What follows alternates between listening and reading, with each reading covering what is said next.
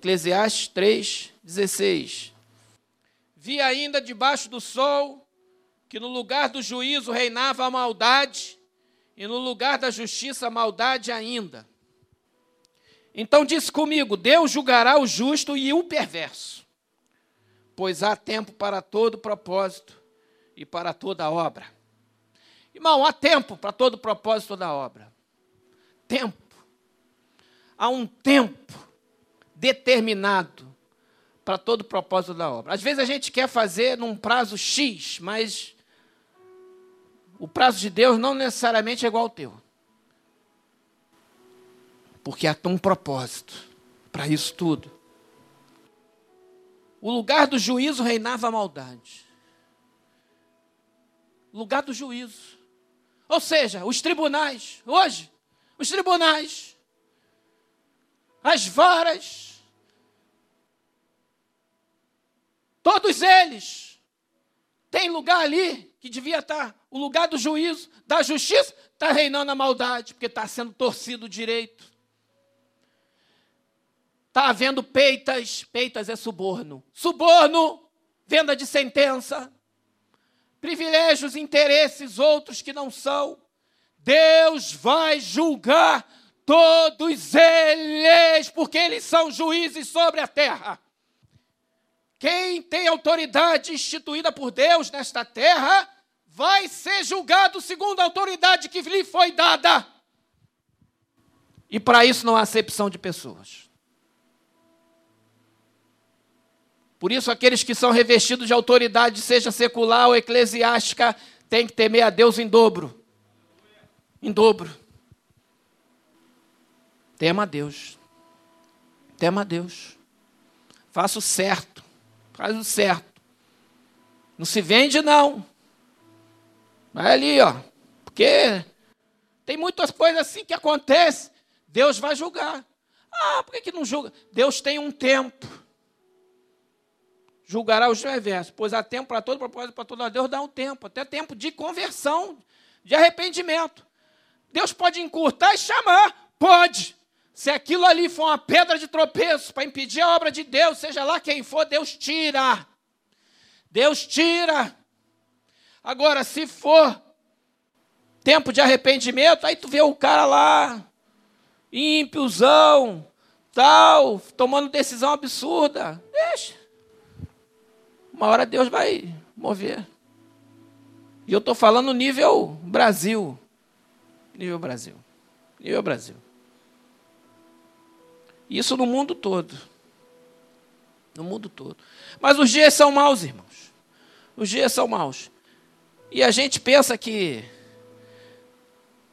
As pessoas sempre, quando viram o ano, né, tem aquele negócio do, da virada do ano. 2021 vai ser melhor que 2020. Amém. Né? Eu desejo isso também, quero, oro por isso. Mas o que a Bíblia nos fala não é bem isso, não. Mas a Bíblia nos fala para a gente não andar ansioso.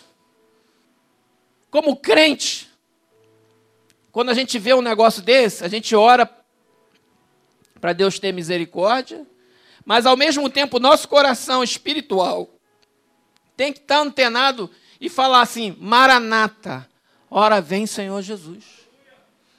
Lucas 21, 7. Perguntaram-lhe, mestre, quando sucederá isto? Porque Jesus tinha falado antes da oferta da viúva pobre, que Jesus estava vendo ali no gasofilácio e tal, estava numa situação ali, e os, os fariseus, os saduceus, ficavam querendo perguntar a ele, tentando pegar ele em alguma coisa o tempo todo. Eles queriam matar Jesus queriam matar uma oportunidade, só que eles viram que se fizesse isso, o povo ia se levantar contra eles. E Jesus ia, não era a hora dele, mas ele foi tal. E no versículo 5, antes um pouquinho, fala assim: falavam alguns a respeito do templo como estava ornado de belas pedras e de dádivas. Que o templo era belíssimo. Belíssimo. E aí eles estavam falando: olha, que, olha aquela pedra. Imagina hoje você visitando um lugar aí histórico, Aí você vendo, rapaz, você vê a ruína, já acha maravilhoso? Imagina quando era pleno. Então eles estavam olhando o templo, devia ser realmente belíssimo. Né? E eles estavam comentando, ornado de belas belas pedras e de dádivas. Então disse Jesus, Jesus já, Jesus é onisciente, onipotente, onipresente, Jesus já falou assim, olha, então disse Jesus, vede estas coisas, interrogação, dias virão em que não ficará pedra sobre pedra que não seja derribada. Jesus já estava falando de fatos que iam acontecer 40 anos depois. Jesus aqui devia ter uns 30 e pouco. Mais ou menos 40 anos depois da palavra que ele deu, aconteceu. Aí a gente fala, 40 anos é muito tempo. Mas em tempo de história, 40 anos não é nada, irmão. Não é nada. 40 anos é o mesmo, está no mesmo, na mesma geração. Perguntaram ele, mestre, quando sucederá isto? E que sinal haverá de quando estas coisas estiverem para se cumprir? Privilégio, né? Está com Jesus. Jesus fala que daqui a pouco vai. Aí o pessoal já se animou e começou a fazer pergunta para Jesus. Jesus, já, pô, diz aí, bate o bizu. Pergunta para Deus. Às vezes a gente não pergunta. Deus pode te responder. Deus pode te dar uma resposta mais ou menos assim, dando uma ideia, porque Deus é soberano. Às vezes você não tem necessidade de conhecer. Ou conhecer parcialmente, ou ou não. Ele sabe o que é melhor para a gente. Ele sabe o que é melhor eu saber ou não saber. Deus sabe. Nós somos muito limitados, irmão.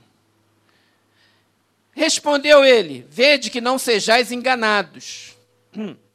Porque muitos virão em meu nome dizendo: Sou eu. Aí Jesus já está falando das épocas futuras. E também chegou a hora, hein? Jesus vai voltar amanhã. Jesus vai voltar. Não os cigais. Até o, o ano tal vai acontecer. Chegou a hora. Já falavam isso lá no ano 100, depois de Cristo, no ano 150. Calma. Tudo tem um tempo, para toda obra um propósito, irmão. Não podemos parar o que a gente está fazendo. Ah, Jesus vai voltar até 2030, porque vai ter o grande reset. Grande reset. Grande é Deus, rapaz. Reset é outra coisa, sete. Então, daqui a 10 anos, ah, vou parar geral. Vou parei, parei. Para quê? Vou fazer filho para quê? Vou casar para quê? Vou fazer aqui para quê? Vou trabalhar para quê? Vai nessa. Quem não trabalha não come. Para de estudar só, menino, menino. Vai nessa não. Jesus está voltando? Glória a Jesus. Maranata venceu Jesus. Mas mete bronca no teu concurso lá, Gabriel.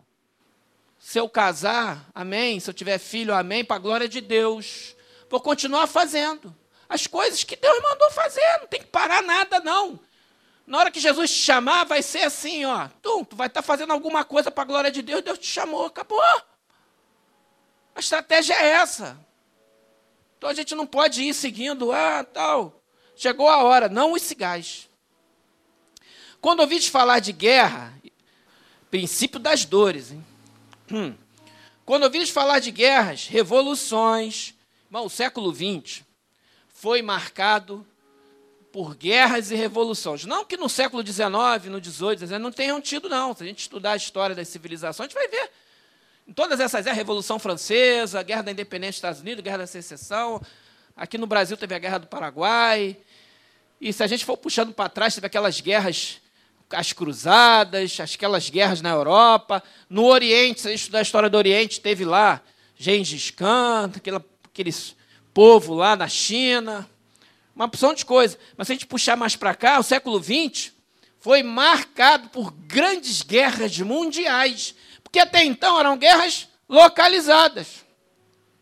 Mas no século XX teve duas grandes guerras mundiais que envolveu o globo, irmão, e morreu muita gente, mas milhões, milhões, milhões de soldados. O século XX teve grandes revoluções da indústria, da tecnologia, da informação. O final do século XX teve a criação da internet. Mas o homem foi para o espaço, pousou na Lua, criação do antibiótico. O século XX realmente foi um salto, mas muito impulsionado pela guerra. Quando ouviste falar de guerra e revoluções, quantas revoluções tiveram no século XX? Grandes revoluções. Não vos assusteis. Primeira coisa, Jesus fala: não vos assusteis. Irmão, então, não é para você se assustar. Não é para você ficar com medo. Pois é necessário que primeiro aconteçam essas coisas, mas o fim não será logo. Opa! Olha o primeiro bizu aqui. E não será logo. Estou falando lá do século XX. Eu, quando aceitei Jesus, eu achava, eu achava, eu, eu achava que Jesus ia voltar antes do ano 2000, meu irmão. Mano, ano 2000. Eu botei na minha cabeça, achei, falar, antes de virar o ano 2000, tinha até do mil passou, de 2000 não passará. Ainda tinha uma frase não bíblica, que o pessoal falava isso aberto. Aí, não vai passar não, cara. Vai passar não, porque porque Paul Yong-Chu, lá na Coreia tem uma igreja lá que está convertendo a Coreia inteira, vai entrando pela China, o mundo está sendo janela 1040, mundo muçulmano, tal, ah, não sei o quê, fazer, fazer minhas. Criação do Estado de Israel, 1948, Guerra dos Seis Dias, tal, Israel, templo, pá, fiz as contas, tal. Não vai passar de 2000, não, pastor Roberto. Passa não. Aí eu falava, Senhor, deixa eu casar com uma bela mulher antes para eu poder ser homem casado e tal. Aí casei com a Jamile, mas não foi por causa disso, não. Azar. Porque lá no céu não se casa, não se dá um casamento, né, irmão? Então, para se casar tem que ser aqui na terra. Lá não tem mais, não. Mas lá não diz que é pior, diz que é muito melhor. mas eu, na minha cabeça, tudo isso. Passou o ano 2000, irmão. Virou o bug do milênio, lembra desse negócio também? Bug do milênio? Que é parar os computadores todos, porque ninguém estava programado, nenhum computador estava preparado para virar 2000. Ia travar geral e aí parar tudo que funcionava à base do computador. E tinha muita coisa, né? Tráfego aéreo e tal, que já era dependente. Hoje em dia, mais ainda. Hoje o risco é maior ainda. No bug do milênio também não, não bugou, não. Então lhes disse: Levantar-se-á nação contra nação e reino contra reino. Quanta guerra tem, né, irmão? Guerra e rumor de guerra. Muita guerra.